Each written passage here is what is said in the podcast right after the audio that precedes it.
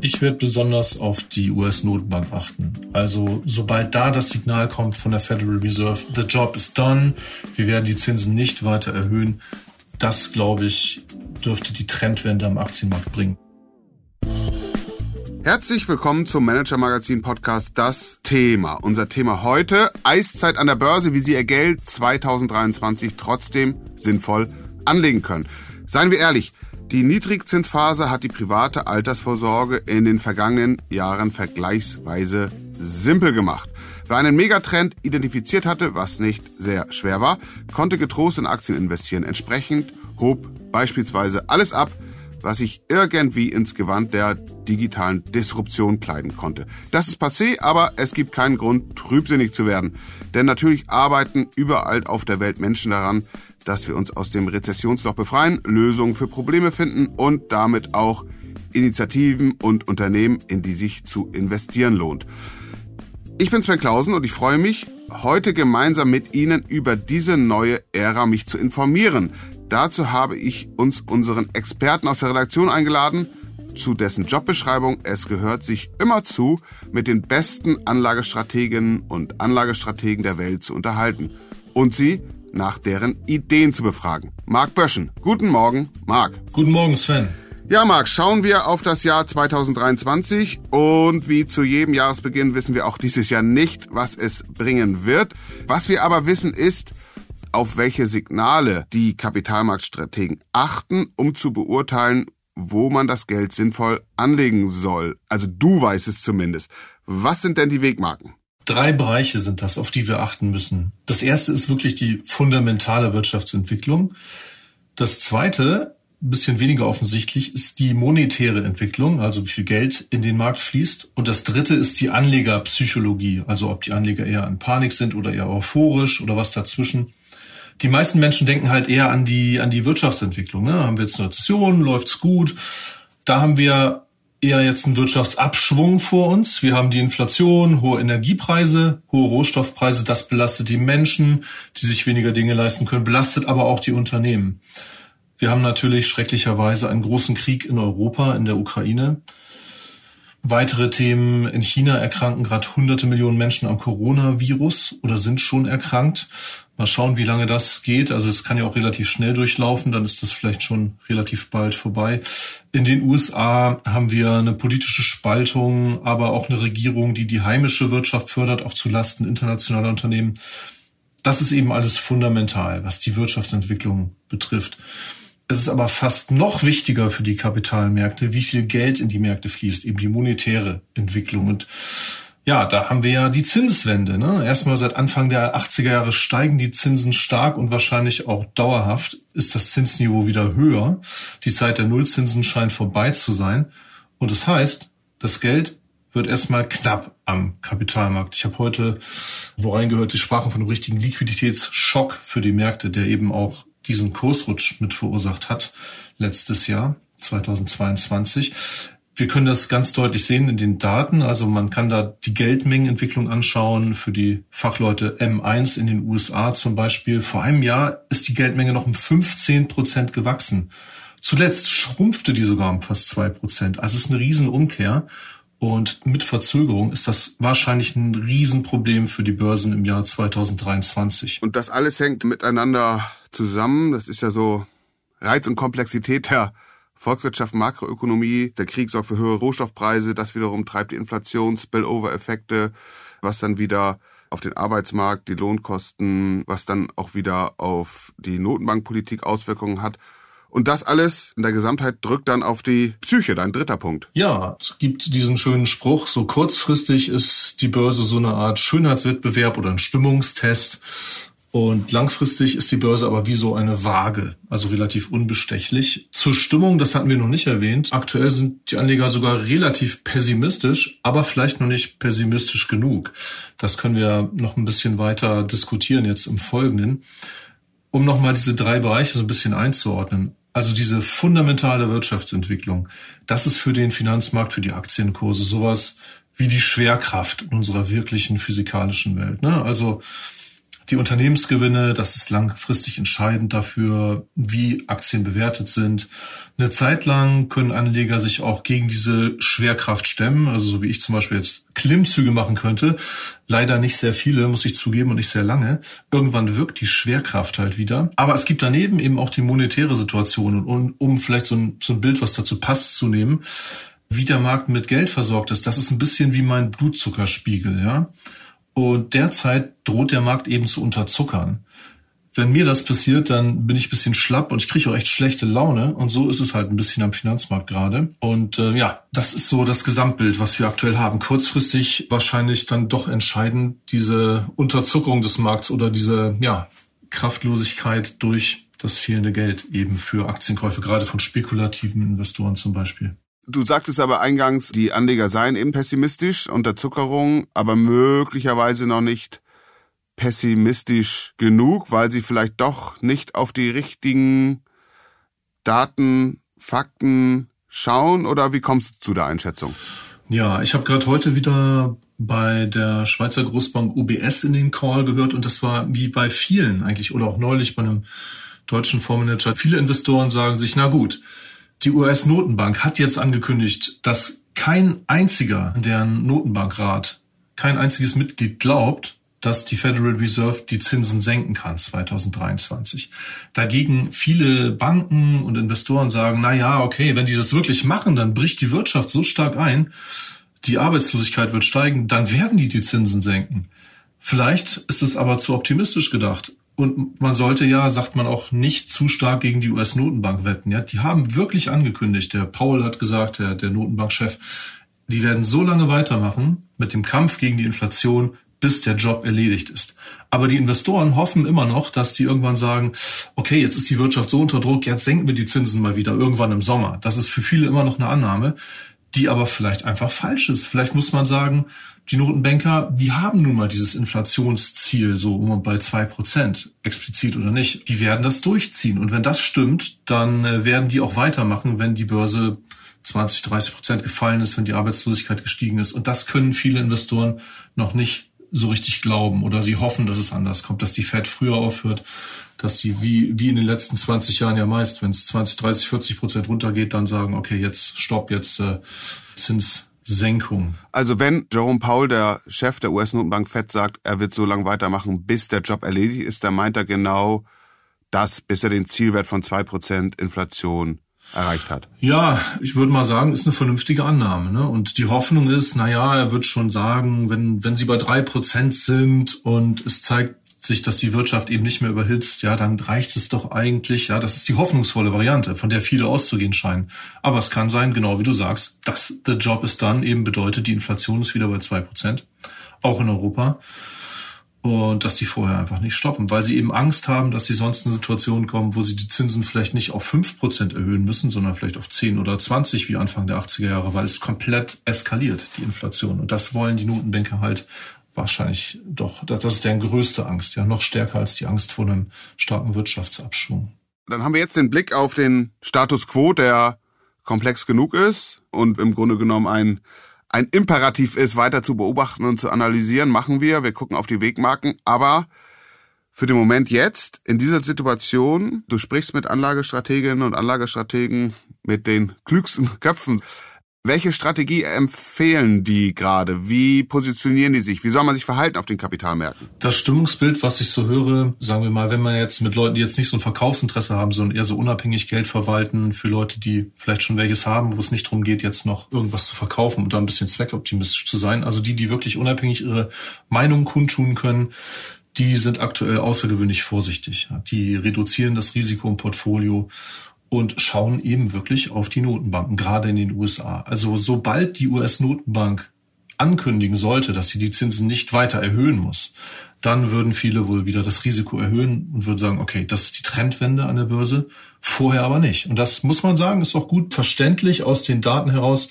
Es gab noch nie eine dauerhafte Wende an der Börse, eine Trendwende nach einer Trendwende zum Besseren, solange die Federal Reserve die Zinsen weiter erhöht hat in so einer Phase ist es noch nie so gewesen, dass die Kurse dauerhaft gestiegen sind. Es gab eben auch mal starke Bärenmarkt-Rallies, wie man sagt, aber danach ging es eben wieder runter. Und das ist nicht unwahrscheinlich, dass es jetzt auch wieder so ist. Okay, dann schauen wir jetzt, was das für die einzelnen Anlageklassen bedeutet, diese Haltung und Einschätzung der Profis. Und bevor wir das machen, atmen wir einmal ganz kurz durch. Marc, fangen wir mit den Aktien an. Die Digitalisierung geht weiter. Bei der künstlichen Intelligenz gibt es immer mehr Anwendungen, große Diskussionen, gerade ChatGPT, eine Technologie, eine Software im Grunde genommen, die mehr oder weniger eigenständig zusammengeklaubt aus dem Netz und allen möglichen Quellen Texte schreibt. Also es ist weiter eine Menge los, es ist weiterentwickelt, die Software entwickelt sich weiter. Wird da nicht Wert geschaffen und bedeutet das nicht, dass man da auch möglicherweise interessante Technologien fördern kann durch seine Investition in Tech-Unternehmen. Ja, das glaube ich. Das ist enorm spannend. Künstliche Intelligenz ganz besonders, aber auch andere Trends. Und Tech-Unternehmen werden langfristig bestimmt weiter enorme Werte schaffen. Aber in den nächsten Monaten haben die eben auch mit dem Wirtschaftsabschwung zu kämpfen. Und an der Börse wird ja, wie gesagt, das Kapital knapp wegen der Zinswende. Es könnte sich also lohnen, noch einige Monate zu warten. Und dann, wenn die Kurse vielleicht nochmal 20, 30 Prozent niedriger sind, können wir beide vielleicht viel günstiger in diese langfristigen Wertschöpfer investieren. Das wäre natürlich eine super Chance, auf die man sich auch ein bisschen freuen kann. Es ist ja nicht ein total verheerender Ausblick, dass man sagt, vielleicht geht's nochmal 30, 40 Prozent runter, sondern es ist auch eine tolle Chance, wenn man sagt, dann investiere ich, dann habe ich eine tolle Chance, in solche Firmen, die von diesen Trends profitieren, wirklich günstig einzusteigen und das dann zehn Jahre zu halten. Allerdings, ja, aktuell, wer jetzt wirklich schon investieren will, muss dann entweder damit leben, dass er sieht, okay, in zehn Jahren verdiene ich damit Geld, erstmal habe ich 30 Prozent verloren, das Risiko besteht. Oder er kann sich halt überlegen, kaufe ich vielleicht doch lieber jetzt noch nicht Tech-Aktien, sondern ich investiere den Teil, den ich in Aktien haben will oder wo ich jetzt mehr investieren will, eher in Gesundheitswirtschaft und Nahrungsmittelhersteller. Warum gerade die beiden? Weil das eben sehr stabile Geschäftsfelder sind. Also Medikamente und Behandlungsgeräte werden ja in jeder Wirtschaftslage gekauft, auch Lebensmittel und Shampoo. Und das hast du auch bei den Aktien 2022 gesehen. Da sind die Branchenindizes für Gesundheit und Basiskonsumgüter am Jahresende 2020 ungefähr auf demselben Stand gewesen wie zu Jahresanfang 2022. Kontrast dazu, der tech-lastige Nasdaq-Index hat rund 30 Prozent verloren 2022. Und das muss eben noch nicht das Ende der Verluste sein, weil viele Tech-Aktien waren enorm hoch bewertet vorher. Gerade gemessen an den Gewinnen. Und zum Teil sind ja gar keine Gewinne vorhanden gewesen bei einigen Firmen in diesen großen Indizes. Der Klassiker ist ja, wenn es an den Aktienmärkten schwierig ist, dann shiftet man, wechselt man zu den Staatsanleihen, vermeintlich sichere Häfen. Ist das jetzt auch so? 2022 erstmal war das nicht so. Also da sind nicht nur die Aktienindizes wie der S&P 500, also der große US-Leitindex oder der Weltaktienindex MSCI World, nicht nur die sind um 20 Prozent eingeknickt, sondern eben auch die Kurse von zum Beispiel Bundesanleihen mit zehn Jahren Laufzeit, auch um 20 Prozent. US-Staatsanleihen haben etwas weniger stark verloren. Für Euro-Anleger gab es dann noch den Vorteil, dass der Dollar stark gestiegen ist. Aber wir wollen ja nach vorne schauen. Und genau, wir wollen nach vorne schauen. Genau, Vergangenheit hilft uns nicht beim Portfolio, aber da finden Vermögensverwalter aktuell eben zwei Anleihearten spannend als Investment. Und eigentlich die deutlich spekulativere Variante ist, dass, dass du jetzt US-Staatsanleihen kaufen könntest, vielleicht auch mit sieben bis zehn Jahren Laufzeit. Da kriegst du mehr als dreieinhalb Prozent Zinsen pro Jahr, Rendite mit den aktuellen Kaufkursen, Rendite von dreieinhalb Prozent. Und Falls es wirklich so kommt, dass es am Aktienmarkt nochmal richtig kracht, dann werden viele Investoren in den sicheren Hafen US Staatsanleihen gehen. Das sorgt dann für steigende Kurse. Und eine zusätzliche Fantasie hast du noch, wenn du glaubst, dass der Dollar vielleicht nochmal steigt zum Euro. Der Euro stand ja schon mal unter einem Dollar ne? und aktuell bekommen wir wieder 1,06 Dollar pro Euro. Ist aber gut möglich, dass der Euro nochmal einen Tiefstand markiert. Äh, falls zum Beispiel die US-Notenbank doch deutlich entschlossener vorgehen sollte als die EZB bei der Inflationsbekämpfung. Ne? Da könnte sich der aktuelle Zinsabstand vielleicht sogar noch vergrößern. Also es gibt eine gewisse Fantasie auch beim Dollar und vor allen Dingen Fantasie sicherer Hafen oder Staatsanleihen, dass man da vielleicht dann einen zweistelligen Gewinn macht mit so einer ja, eher spekulativen Anleiheinvestition. Klingt nachvollziehbar, ja. Und die zweite Kategorie, du hattest gerade, es gäbe zwei Kategorie von Anleihen, die gerade auf besonderes Interesse stoßen. Ja, eine relativ weniger spekulative Sache wären wahrscheinlich inflationsindexierte Staatsanleihen. Also es gibt da welche Anleihen, wo du eben einen Inflationsausgleich bekommst beim Staat. Das kannst du auch bei der deutschen Bundesfinanzagentur kaufen. Das hat unser Redakteurskollege Christian Schütte kürzlich mal beschrieben in einem Artikel bei Manager Magazin. Einfacher ist, wenn du einen Indexfonds kaufst auf inflationsindexierte Euro-Staatsanleihen. Darüber berichten wir im kommenden Manager Magazin, wie sowas aussehen könnte. Okay. Den Bericht von Christian Schütte, den verlinken wir in den Show Notes und für, für die Recherche, an der du gerade sitzt, da empfehle ich ein Abo natürlich oder, oder ein Abonnement des Newsletters Der Tag. Da informieren wir auch immer, was es gerade Neues gibt bei uns aus der Redaktion. Dieser Markt für inflationsindexierte Anleihen, wie groß ist der Markt? Ja, also das ist ein total etablierter Markt. Wird vielleicht noch ein bisschen wenig drüber gesprochen. Es war die letzten Jahre ja einfach kein Thema. Ne? Wir hatten keine besonders hohe Inflation, daher war das Ganze nicht so interessant. Und es ist auch so, dass man das ja erstmal verstehen muss, wie das Ganze berechnet wird. Das hat Christian schön aufgearbeitet und Klar, diese inflationsindexierten Anleihen werden an der Börse gehandelt und da schwanken auch die Kurse und 2022 hättest du mit so einem Index auf inflationsindexierte Anleihen in der Eurozone auch zehn Prozent verloren. Also halb so viel Verlust wie mit der zehnjährigen Bundesanleihe, aber auch zehn Prozent Minus. Ist ja nicht gerade toll, wenn du denkst, ich kaufe da Inflationsschutz und wenn gerade mal Inflation das Thema ist, verliere ich zehn Prozent. Allerdings im Moment ist es so, dass die inflationsindexierten Anleihen so im Kurs so stehen, dass die meisten Leute erwarten, dass die Inflation langfristig so bei zweieinhalb Prozent liegt. Ne? Also dass relativ schnell die Banken, die Notenbanken wieder auf ihr, die EZB wieder auf ihr Inflationsziel kommt. Wenn man jetzt denkt, es könnte noch ein bisschen dauern, bis wir da sind, es bleibt länger vielleicht bei drei, dreieinhalb, vier Prozent, dann haben diese inflationsindexierten Anleihen tatsächlich ordentlich Renditepotenzial. Also dann kriegst du vielleicht nicht nur den Inflations Ausgleich plus ein bisschen, sondern machst vielleicht noch einen spekulativen Gewinn, einen zweistelligen in den nächsten zwei, drei Jahren. Wenn sich das bewahrheiten sollte, dass die Inflation vielleicht doch ein bisschen höher bleibt und trotz großer Anstrengungen die EZB nicht schnell wieder auf ihren Zielwert kommt, sondern ein bisschen drüber liegt. Wenn wir bei dem Thema Inflation sind, müssen wir über Gold sprechen. Auch ein Klassiker in Inflationszeiten, auch in den vergangenen Jahren natürlich aus dem Blickfeld ein wenig geraten, weil es eben de facto keine Inflation gab. Wird das wieder interessanter? Glaube ich schon. Also sagen auch einige Leute mit guten Argumenten. Denn es war ja auch bei Gold als, als großem Inflationsschutz kurzfristig jetzt 2022 eher ein bisschen enttäuschend. Da ist der, der Kurs 2022 in Dollar gerechnet stagniert, ne? Weil du ja jetzt eben die Möglichkeit hattest für fast viereinhalb Prozent bei zweijährigen US-Staatsanleihen. Kriegst du viereinhalb Prozent. Bei Gold kriegst du erstmal, wenn du jetzt nur Gold kaufst, auf den Goldpreis setzt, kriegst du keine Verzinsung. Und da ist die Konkurrenz, wenn es vorher nahe Null war, auf einmal sind es viereinhalb Prozent, war es natürlich für Leute attraktiver, vielleicht ein auch relativ sichere, kurzlaufende zweijährige US-Staatsanleihen zu gehen. Wenn aber die Notenbanken irgendwann aufhören, zumindest die Zinsen noch weiter zu erhöhen, dann steigt die Attraktivität von solchen Anleihen wenigstens nicht mehr. Und das wäre dann wahrscheinlich gut für den Goldpreis, würde den Goldpreis beflügeln und auch die Kurse von Goldminenaktien, bei denen man ja sogar eine gewisse Rendite kriegt. Ich glaube, bei Newmont jetzt über drei Prozent, großer Goldminenbetreiber. Also wer jetzt noch nicht fünf oder zehn Prozent Gold im Portfolio hat, der kann vielleicht auch jetzt schon kaufen und muss nicht so lange warten, weil das könnten sogar die ersten Titel sein, die so in Erwartung eines Stopps dieser Zinserhöhung dann deutlich zulegen, der Goldpreis und Goldminenaktien. Und als ja, Sicherheitselement im Portfolio sind so fünf bis zehn Prozent Gold- und Goldminenaktien wahrscheinlich eh nicht verkehrt. Letztes Megatrend-Thema, auf das ich noch zu sprechen kommen würde, wo mich äh, deine Meinung und deine Recherchen interessieren, ist das Megathema, Megatrend ESG, also das Investieren entlang der großen Themen Nachhaltigkeit, ökologischer Umbau, ordentliche Führung, Governance der Unternehmen. Der Staat investiert stark in Nachhaltigkeit, der deutsche Staat, aber auch andere.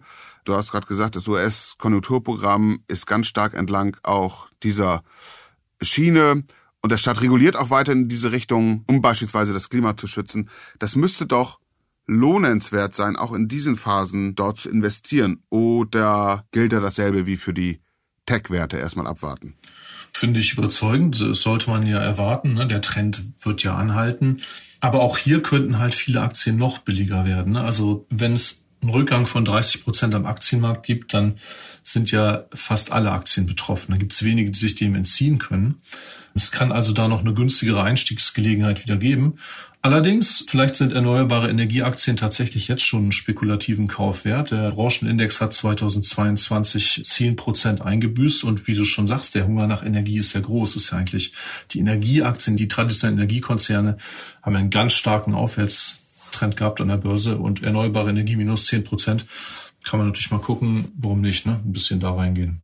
Also, das Investmentjahr 2023 ist komplex, aber nicht aussichtslos, wie du uns aufgeblättert hast in den vergangenen gut 20 Minuten. Man muss seinen Kopf gehörig eingeschaltet lassen, informiert bleiben.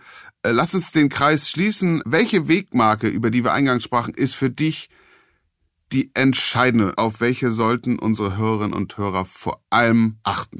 Ich werde besonders auf die US-Notenbank achten. Also sobald da das Signal kommt von der Federal Reserve, the job is done, wir werden die Zinsen nicht weiter erhöhen, das glaube ich dürfte die Trendwende am Aktienmarkt bringen. Ab da geht's dann wirklich aufwärts. Bis dahin wird es wahrscheinlich nochmal schwierig. Marc, ganz herzlichen Dank. Gerne, Sven. Das war der Manager Magazin Podcast, das Thema. Wenn Sie mehr wissen wollen über die Zusammenhänge an den Kapitalmärkten und die Investmenttrends, die sich daraus ergeben, dann empfehle ich Ihnen einen Blick in die Show Notes oder eines unserer Abos. Sie finden die Übersicht in unserer App und auf der Website. Marc Böschen, Sven Bergmann, Mareike Larissa Heinz und Philipp Fakter, die diese Folge für Sie produziert haben. Und ich, wir bedanken uns für Ihre Aufmerksamkeit und freuen uns, Sie am kommenden Freitag wieder hier bei uns begrüßen zu dürfen. Bleiben Sie gesund, bleiben Sie optimistisch und machen Sie etwas aus 2023.